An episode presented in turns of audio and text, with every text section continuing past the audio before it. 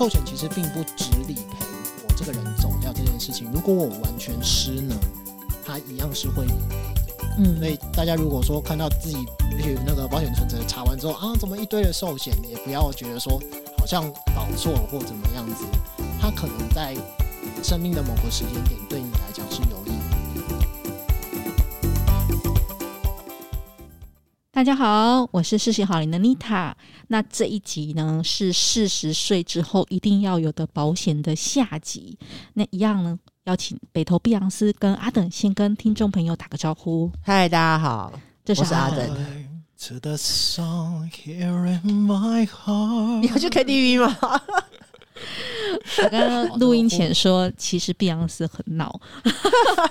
他是个很活泼的业务，活泼。虽然说那个上上一集妮塔如此赞扬我的美貌，但是那个大家也可以真的因为我的美貌来投保，但是我相信大家真的在乎的一定是你的专业吗？买买了保险之后到底。哎、欸，自己是用得到用不到，也不能说用不到用不到这个说法好奇怪，而是真的需要用到的时候，可以给自己什么帮助这样。嗯，对，真的是有达到保险的效果啦，就是目标要的。好，我可以分享一下，其实我是怎么用到这个保险，就、嗯、我觉得会比较具体啦，因为其实大家可能听到什么，哎、欸，重大伤病险，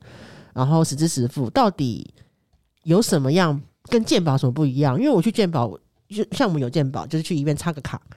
出来就领个呃付个挂号费。然后就领药了。其实它差别在什么地方？其实我可以分享，我当时的时候是因为我有重大伤病险，所以我在一确诊之后，那就是医生开完诊断证明啊，我就拿到第一笔钱，大概有四十万。因为我的额度比较低，因为我就是因为我的保费的问题，所以有四十万现金在我的账户里面。然后我因为有实支实付，所以我的实支实付的概念就是，只要是健保没有理赔的，但我每次住院还有执行手术，反正就是住院之后。凡是健保没有办法呃保的，例如我们常有什么杂费、呃呃器材费、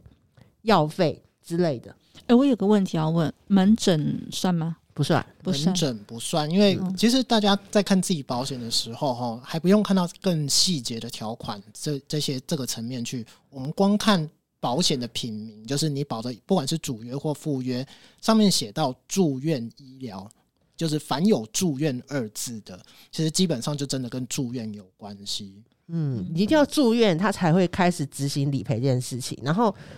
我那时候呢，因为我的第一件事情是我要先开刀，因为我的我的我的那个，因为我在肺部发现到那个有一颗一颗的，医生也搞不清楚那是什么东西的状况下，要让我先去开开刀。那因为呃肺部开刀，其实在呃保险里面，实支实付保险里面是一个重很重要的手术，因为它是开内脏器官，所以我我赚了不少钱，我只能这样说，因为他第一笔就给我十万了，对，就直接给十万，然后我中间的住院费，我每一天的住院跟什么什么。都有在给我相对应的理赔，对。嗯嗯、那后来呢，我就开始进入到乳癌的治疗了。那我在治疗当中，我每一次住院的时候，我使用好，这就来了。这件事情有什么差别？你知道吗？我讲最简单的住院好了，因为我有保险，我一个一天是两千多块，对。所以我当我在选择医生给我住院单的时候，我就可以大胆的单人房、双人房什么房全部都勾。所以说，当我在排队的时候，我就会很容易排到病房。可是，如果今天你一定要看哦这件事情，如果今天像我这种开费，我住了将近六六天呢，我是住双人房，那我一天的住院费大概是差不多两千多块。如果我没有保险的话，我就要再付一万多块。那更不用说我在住院开刀开费的时候，因为我的所有的止痛药什么药，我都跟医生说全部自费用最好，就有效果就是我通通签名，因为住院因为保险公司全会帮我付。嗯，我觉得这时候就很实际的，就是这很实际，发挥到保险的，对，这是很实际哦。所以说我其实到后来，然后反正呃，当然，因为我的医生是我的开刀是用一般的健保那种，呃，就是显微手术，就是那种微创手术去开，不是那种很复杂，比如有人会使用达文西或什么的话，那又是另外一笔钱。所以有没有？你看，我觉得。重要你都会治好，但是因为你有保险，在这个过程中我就是签名，我就想都不用想，就选择最好，我根本不用去烦恼跟挣扎。然后后来我开始治疗乳癌的时候，更是医生说我有两种选择：第一，我使用标靶，就是我现在的方法；第二，我就是使用抗荷蒙治疗，就是健保会给付的方式，就是化疗加抗荷蒙治疗。就因为我有保险，所以我有选择权。其实这差很多哎、其实后来我就跟碧阳师分享，我说健保可以把我治好，我当然相信，因为它就是一个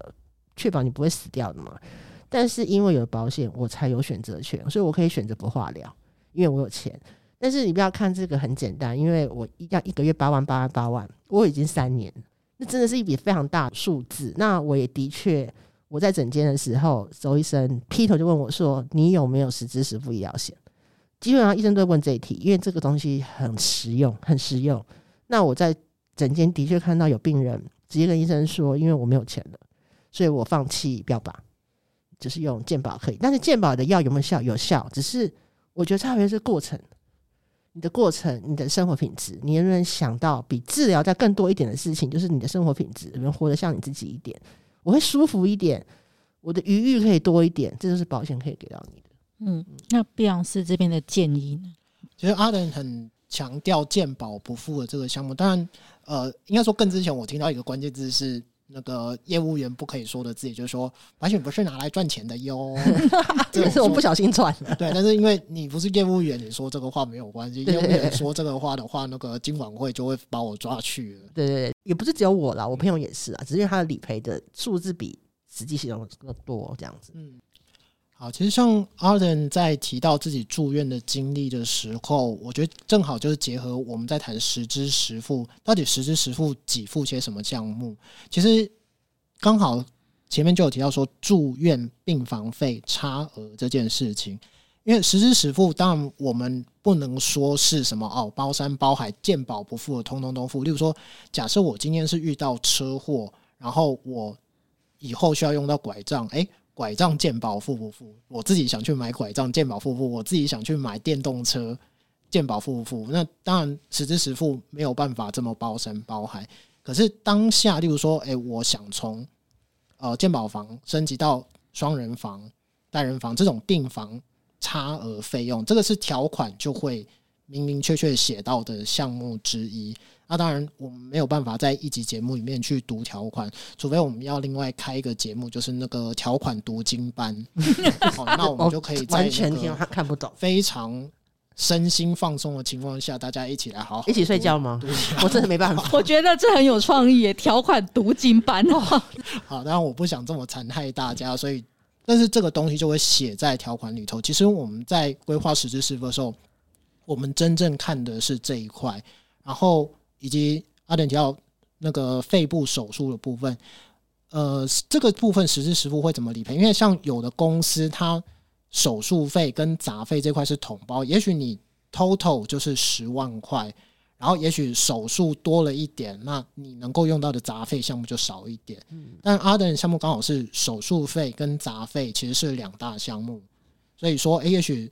那个哦，这个药费真的比较贵，他把蛮多杂费的额度都吃掉了，可是，诶、欸，这是他有动到手术，这会影响到他手术的给付吗？不会，因为这就是两条项目。嗯，而实际上的状况就会是，呃，我们先随便设定一个数字，假设它的基础是五万块，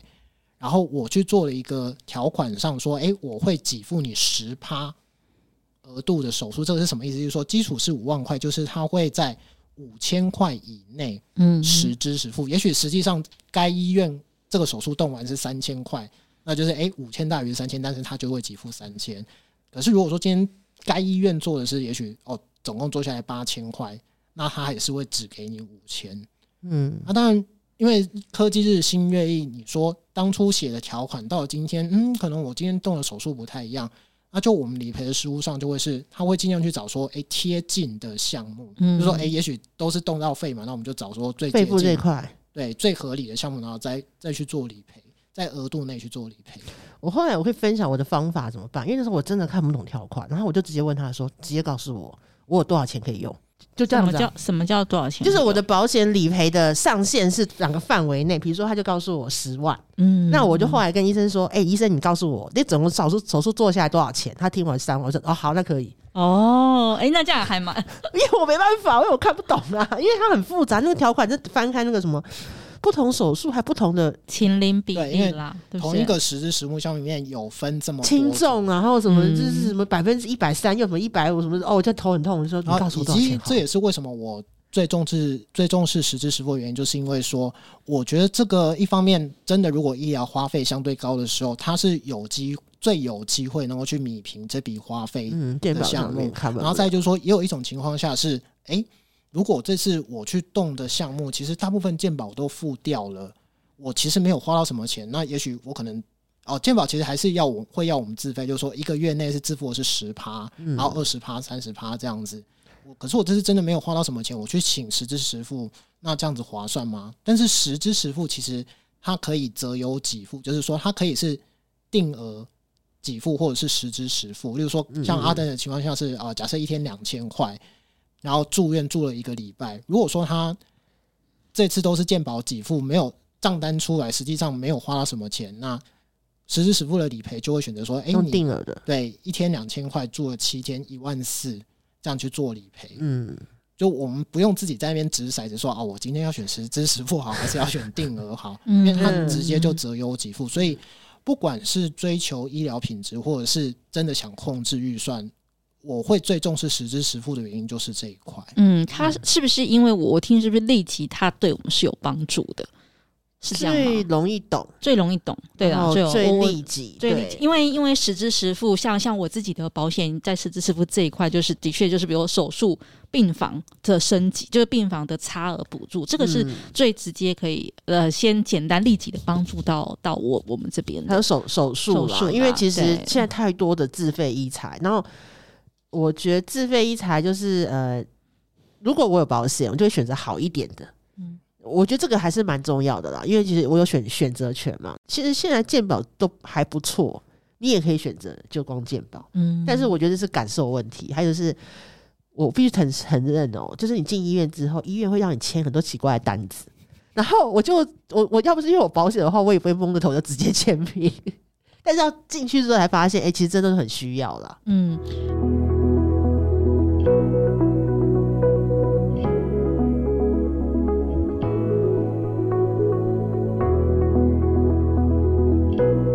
想问一下啊，就是有提到说实支实付啊，要了解额度跟理赔的方式，这是什么意思啊？嗯，继续就像我刚刚说，就是你起码就是，我觉得可以不了解细节或什么从优什么，那个真有点复杂。但是起码你要知道，你每一次进去的时候，我住院的时候，我的额度到什么程度？因为像我就是十万，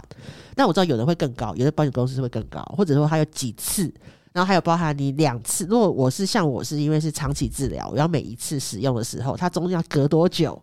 然后再是还有很重要是你怎么样理赔，因为呃实支实付我知道有人是呃不只保一个，因为他担心额度不够。因为其实讲白的，我曾经跟我朋友计算过，一个癌症病人到临终的时候，尤其是在第四期，像我这个阶段是最花钱的时候，我们大概要花到三百万。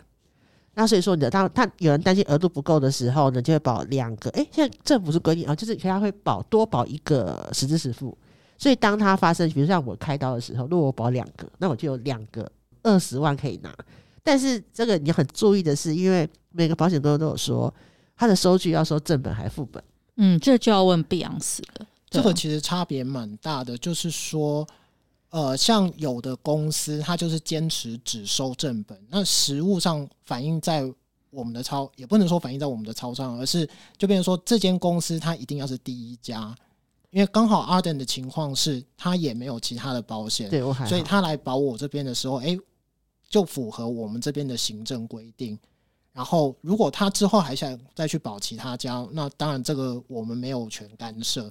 不过这个东西就会回归到当初会有这些限制，现在主管机关的限制是到三张，嗯，三张保单，对，你可以保到三家实支实付，因为原本是如果说诶、欸、第一家赔完了，那其实就保险的观点就是这个损失已经弭平了。假设我是第二家，那个阿等前面已经赔完了，他再拿。他的收据来请第二份保险的时候，嗯，就就米平损失的这个角度，就好像说，嗯，你的损失已经米平啊，你怎么还还来我这边再请一笔钱呢？嗯，可是实际上这还是一个自由的市场嘛，所以就变得说，我在投保的时候，我当然就会告知说，诶，我是不是有其他家实支实付？如果说后面的保险公司知道我已经有其他家实支实付，还是愿意承保的情况下。那就代表说他接受副本理赔，因为医院只会出一张收据，嗯，哎、欸，出一张收据，然后后面是哦，有盖章的，对，医院的副本，然后这个副本是医院要认证过，医院盖章，不是说我们自己去那个医生给医生，因为医院再多开一个收据是副本，也不是正本。嗯，这个很明确。嗯，我想要问一下，所以刚哦，我我好奇问一下，是说，如果说我已经像我自己有二到三份实支实付的，啊，你二到三了？嗯。我有二到三份的事情，那你确定他都能有理赔吗？对，所以我就是要问说，因为我其实很少用到，我就用到几次是小手术。嗯、对，那正本一定是有，可是我通常请完正本，第二个就没有再请副本，所以我想要问说，副本那个，你在当时在保的时候，你要问他说，请问你收副本收据吗？如果他说他不收，那你根本就不用再保了。嗯嗯嗯嗯，懂。我我知道，我我知道，因为因为其实我之前是有碰过，因为我应该是两个啦，哦、因为我是我是附加里面，因为因为有啦，嗯、因为其实你知道，其实像我的第一个实支实付，我必须说，其实，在很多的治疗里面，十万是不够的，嗯，是不够的，因为其实有人说，最好在癌症治疗上面，你的实支实付到三三十万，所以所以阿德，你现在所有的谈的实支实付的基准是在于癌症的状况下，对吗？因为我的状况，我就我现在目前不是癌症的状况，所以我的实支实付对我现在来买来说，呃，比较多的是可能是手术门诊的手术，或者是住院相关的。呃、其实也有了，应该是说只要只要就是目前很多人会买多张的实支实付的，一个大原因是重大手手术里面啊，有很多是超过十万的哦，很多很不少。嗯这边我要先提醒妮塔的是，像你刚刚提到说，哎，之前有一些小手术的经验，然后可是你已经，你实际上是不止一家十支十付的。对，就像我前面提到，你在投保后面的十支十付的时候有告知，我没有，所以我这样的话，哦、因为我到现在都还没有用过，所以我可以不要再去买那个十支十付是吗？呃，我觉得这可能要。真的是要联络你。他呃，我我的第二家，他好像有提到是要正本，所以当我的正本他只他全部都只要正本的时候，所以我是可以停掉其中一个的实支实付，是这样的意思吗？呃，我再给你，我再好好的给你解释一下哈。因为应该他意思是说，因为你买了多张，但是你要先明确知道你的，的过程，你的业务员有没有第一他知不知道这件事情？第二他知道之后，他有告诉你说。第，尤其你的第二章，他要怎么理赔？如果你的业务员没有讲清楚的话，嗯、因为理论上，像我们在接接受投保的时候，那个资料送进去，现在因为工会系统已经连线了，所以假设呃那个阿假设阿登之前就已经有实支实付，然后他在要保文件上勾的是我没有其他实支实付，或者是业务员为了省事哦，这样子也是不太行。嗯嗯，然后勾没有实支实付送进去，核保就会挡我说。啊，人家已经有其他家实支实付喽，你要再去确定一下，他到底要先保哪一家？哦，现在有这有工会系统，所以这件事情是不管呃前面是有心还是无意，这个部分应该都会被检核到。可是如果真的是买的相对早的。这个部分我其实就有点不太确定，有有可能，因为我的确买的相对早，我的第一个实支实付是二十几年前，哦，有可能，对，然后然后第二张其实也很多，在十几年前了，十年，那可能，所以有可能是，那我就是像我就是属于阿能说的，我要重新检视我的保单的那一种人，对对对。但是即便如此，啊，还是有一个合理的做法，就是说我先请，假设我先请 A 公司请完之后。假设不够，嗯，就说哦，可能我这次医疗花费十万块，但是我在 A 公司的额度只有五万块，我赔完还有五万块的差额，嗯，那这个时候可以请 A 公司开差额证明，哦，再去跟后续的保险公司请。对，那当然如果说呃。那个妮塔方便的话，也许就是先问一下，说，哎，哪一间公司一定要正本，然后就哪些公司接受副本，这样子你自己处理起来也会比较方便。那我问一下，有公司会接受副本的吗？有有有，我有遇过，我有遇过一个，好好可以讲啦。其实我们都知道，就是有一个人，然后他跟我是一模一样的，我们都要住院拿药，可是因为他是两个，嗯，只是实付，一个是正本，一个是副本，所以说像我是八万块嘛，然后我就理赔八万，他是每次都理赔十六万。哦，因为接收，因为他另外那个公司接收接收副本，然后所以说他就说他每次住院其实是赚钱，然后他就，可是他说他刚好拿这个钱来当他的生活费。其实是啊，因为你住院的时候他就不用工作，对，因为呃，贝老师有提到一个很重要的，就是很多时候保险帮忙保险的不只是你医院内的事，还是你医院外的事。因为其实像我那时候说我肺部的手术，我那个拿了十万块，虽然说我健保。因为都差不多。就我是等于钻石了，其实不是啊，因为其实肺部手术它很辛苦，是他回去要休养很久的时间，因为肺你每天要走路要呼吸，然后那个真的很痛，所以我那时候真的可以不工作。那我知道很多人觉得啊，那手术就是个显什么，就是透呃内视镜啊，什么都会立刻回去工作。其实那个其实。我那个心脏外科医生有跟我说，他说其实那个大家要休息三个月的。对，因为所以后面呢、也分享一下，因为刚刚阿等有提到，我我有跟他们分享说，在前几年我买了一个内肠造险，但那个原因就是因为我们进到四十几岁之后，我那时候的考量是。我如果真的手术了、住院了，我有一段时间是不能工作的，所以那个保险里面好像有一个，它可能叫做一日的生活补助，或者是说你无工作时间的一个对啊保障补助。我记得我那时候有买到像这样子的东西，就当我在手术不能工作，还可以每一天可以就是提供好像一千到两千什么之外的生活补助。所以呃，毕竟是是有这样的险种，对不对？是有这样的买法，对吗？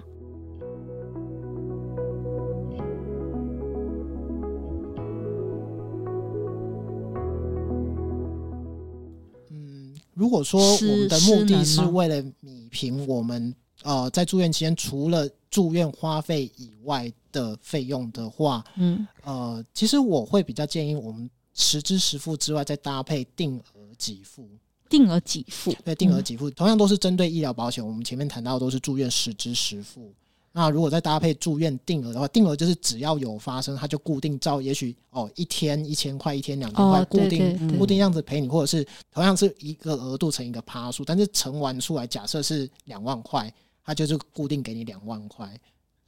因为那叫阿德，你有买像类似这样的定期定额？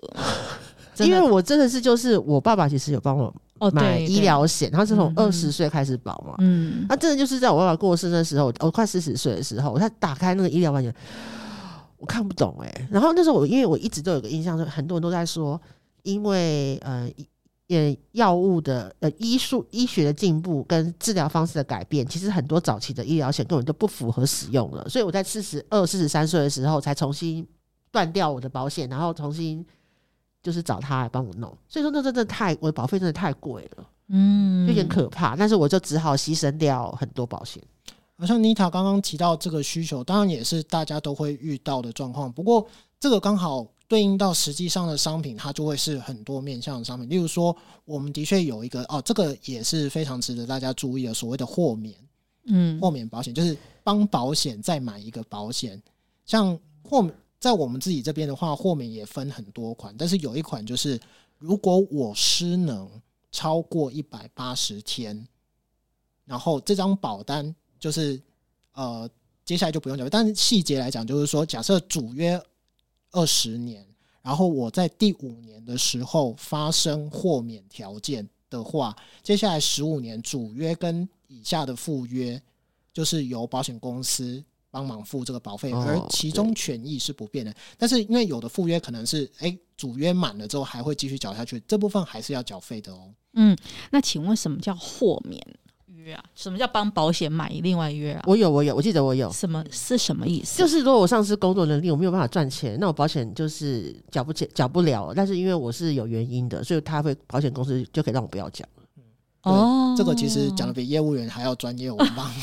对啊，就是不要缴啦。对啊，这个很重要。谁知道我会突然工作的时候突然挂掉，说我四肢瘫痪嘞。那可是我还是需要保险，因为这个医疗保险对我也太重要。对，我那我记得，那我这样子，我买的好像是类似是你刚刚说的，的对，豁免的。因为那那因为因为那个时期，其实我也分享一下，那时候就是四十，也是四十出头，后来多买的，就是因应我后面担我担心的会是说，因为我有家庭嘛，有有小孩要养嘛，对，然后担心的是说，啊，万一我去住院了，万一我生病，连手术哦，我那十几天万一都没有工作了，那这边的生活费或还有一个是看护的问题，对对。不过，那个就我目前认知，妮塔刚刚提到说，假设我今天住院，然后我需要请看护，这个部分有没有直接的保险可以来给付？就我目前所知是没有了，嗯、是没有直接的。所以那时候我是拿我是拿那个病房的补助差额。对，虽然说我们刚刚提到的那个住院定额。啊，定额可能可以来 cover 哦，它可能依照商品不同，有一个条有一个项目，它的确会写着看护费，可是它的看护费并不要求你真的去请看护，嗯，然后用领据来去请这个保险。对我而言，其实它就只是一个名目，因为主管机关其实是有限制，说你一个人能够买多少的住院日额。哦，这个是有被限制下来的。所以如果如果回到我刚刚讲要 cover 的话，是你说的那个定额、定时定额，那个可能其实它就可以 cover 我住院。那实际上的医疗上面，其实我觉得保险公司真的是很妙哎、欸，就是他们是蛮了解市场。因为是我在看的时候，我记得我的病房就是住院一天好像补是两千五吧。我的看护二十四小时一天是一千八，嗯，就我想说，哇塞，真的太准了吧？就是算的很准，他们算的超准。其实是啊，因为他们长期他们都在规划，他们每个理赔项目那那个数字，我每次看的惊为天人，真的是好准啊！其实也有保险公司曾经推出过什么住院日额一天一万的这种保单，但是后来被主管机关限制，因为主管机关就会不希望大家好像真的去去努力住院。对，可能大家还有有的听众可能还有印象是以前说什么哦，在急诊待满六小时就可以陪一天住院呐、啊，后来这个东西就被取消掉了，因为这造成医疗现场非常多的困扰。对，其实还有我还有一个啦，就是我记得同一个医院你不能住呃满呃好像二十八天嘛，最多好像二十八天你就得转一次。我之前的几个好像不能重复理赔亲友，因为他他没有，他们是在当。当那个住院的话，就是有那个二十八天，是不是？就是你只能够住二十八天，你就要转院。我家里的长辈是有这样的经验，但是就保险条款其实并没有这样子的限制。嗯、就商业保险，其实例如说哦，可能那个它条款就是写法写说哦，住院一天多少钱，然后一年最多给付三百六十五天，那就等于其实全哦全年度给付了。哦、呃，我目前。想到的是，这个可能跟健保的那个 DRGs 会比较有关联。嗯嗯，了解。哎，那我想要来问一下啊，其实阿等这边还有问到有一个，我也觉得很很很有兴趣的是基因检测。哦，我想讲就是，嗯、呃，我们今天其实谈下节，我们一直没有聊那个重大伤病险，就是，嗯、呃，刚刚上面有讲到说，重大伤病险非常简单，就是你保了一个险，然后呢，你当你被判定为重大伤病的时候，就直接付给你一笔现现金，然后。呃，因为一般人的想法就是说，哦，这拿来付那个生活费很好。因为其实你通常癌症的话，或者是重大伤病，你都需要在家疗养。因为你在密集治疗的时候是非常辛苦，就是开刀、化疗，或者是你做免疫治疗什么什么的。他，我记得通常我有听过，我是四十万比较少，是基本的是五五五十万。那我有听过大大部分都是保一百万。大家可能听起来觉得，哎，这个好像没有也还好，因为它其实不便宜这个险。可是我觉得很重要，这个险很重要。但不是你拿现金，而是。现在的很多的治疗都会走，就是所谓的基因检测。就大家有听节目的话，周医生有一直说，其实基因检测相对也是重要的。就是像乳癌，我比较清楚，就是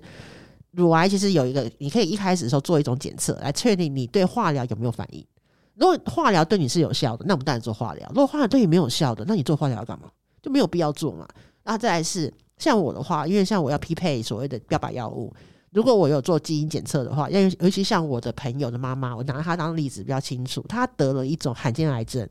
全世界就十八个人得。她的方法是，她的医生帮她做所谓的全基因检测，然后去匹配哪一些的药她可以使用。她妈妈是有呃保险，所以她是一开始重大商品就给她好像三百万。她说她那个基因检测价值三十万。那他们有钱会直接付。他说他妈妈当场有另外一个病人一模一样，呃，大概类似状况，因为他很年轻，那个男生才三三十岁，他就哭了，因为他没有钱付。所以当我医生告诉我说，我可以透过基因检测知道一我要不要化化疗，第二我能不能匹配到适合的标靶药物，我就不是这种傻傻的先吃再说，看哪一个吃到是有效。哎、欸，这这个心情上差很多哎、欸。然后再来是，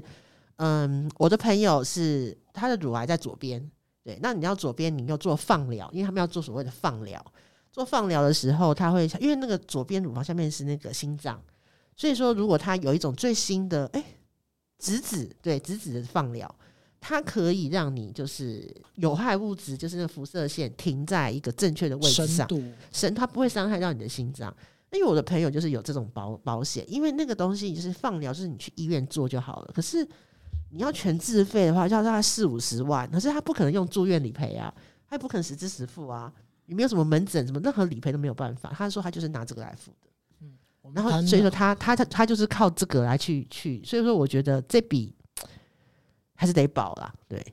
我还是的确很推荐健保双方面，不过因为我们这两集可能提到最多都是癌症，但是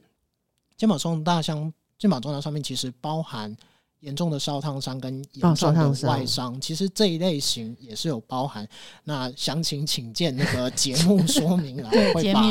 我们会把那个健保官方的资讯放上去。重大伤病对啊，因为你第一第，尤其是你疾病发生的当下的第一，通常第一个月啦，然后就是一个积极治疗的时候，要有太多的项目。如果你有那笔钱，其实对你而言还是差别蛮大的，对。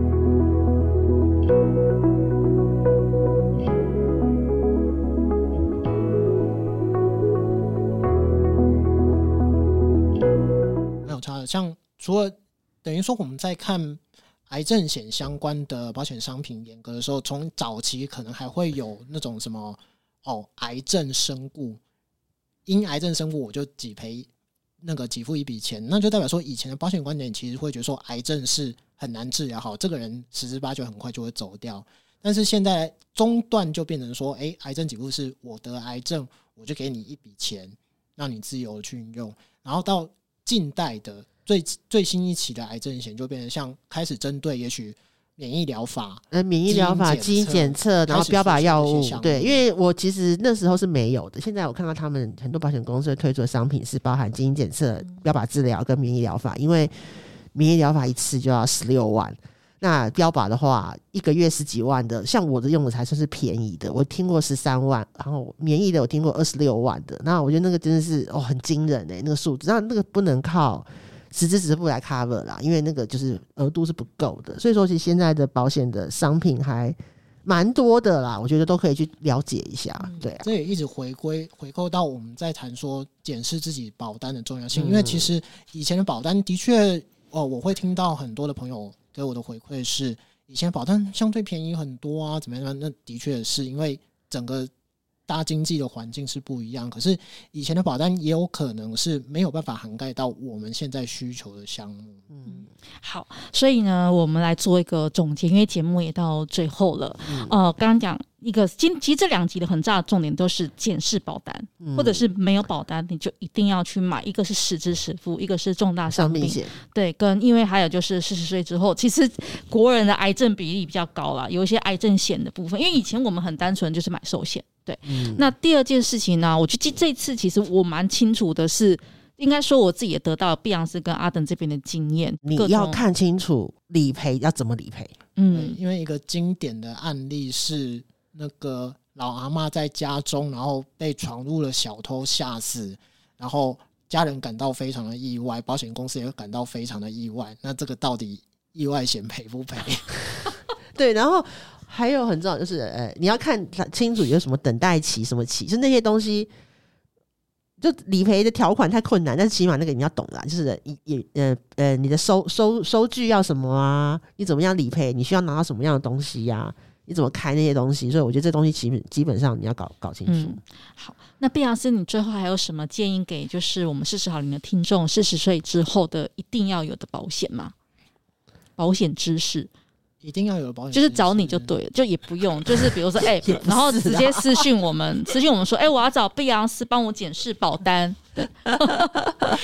就是大家愿意找我，当然是一样的，就不管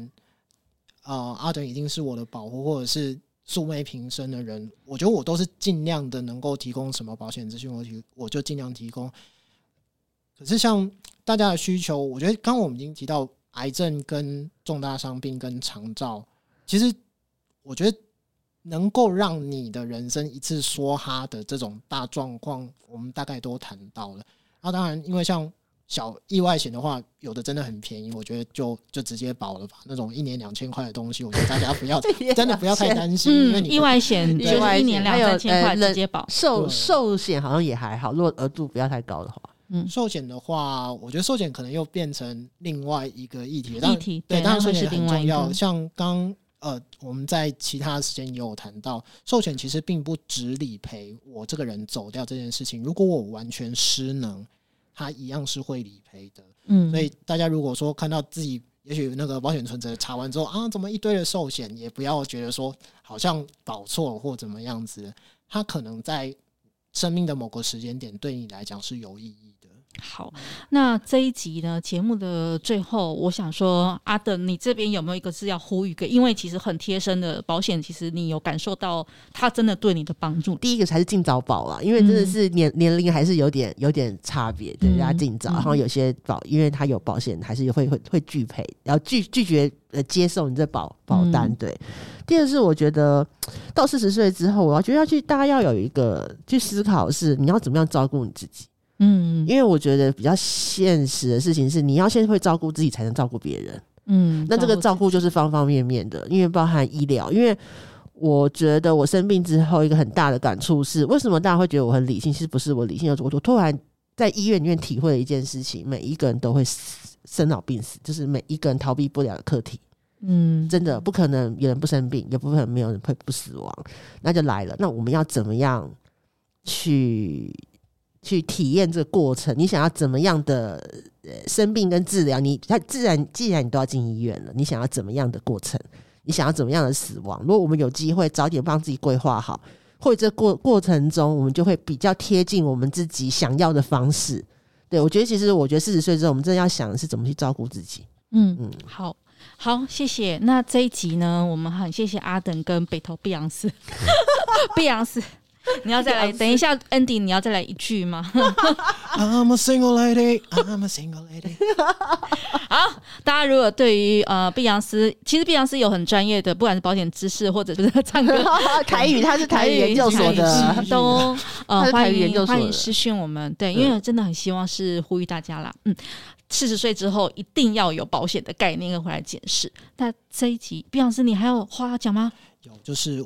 同样，我也要呼吁大家，就是多上健身房啊，多吃五蔬果啊，达到国民健康署建议你每周三次，每次三十分钟，心跳一百三。我觉得你有做到这一点，然后我们再来谈保险。其实我相信你也会对于你自己的未来的人生比较有感到希望。所以找碧昂斯记得要先运动。对，因为我发现我身边的每个都是运动，因为医生也是运动，然后保险也是运动。真的运动好，那这一集我们就到这边。好，谢谢毕老师，谢谢阿等，那我们下次见喽。嗯，拜拜，拜拜，拜拜。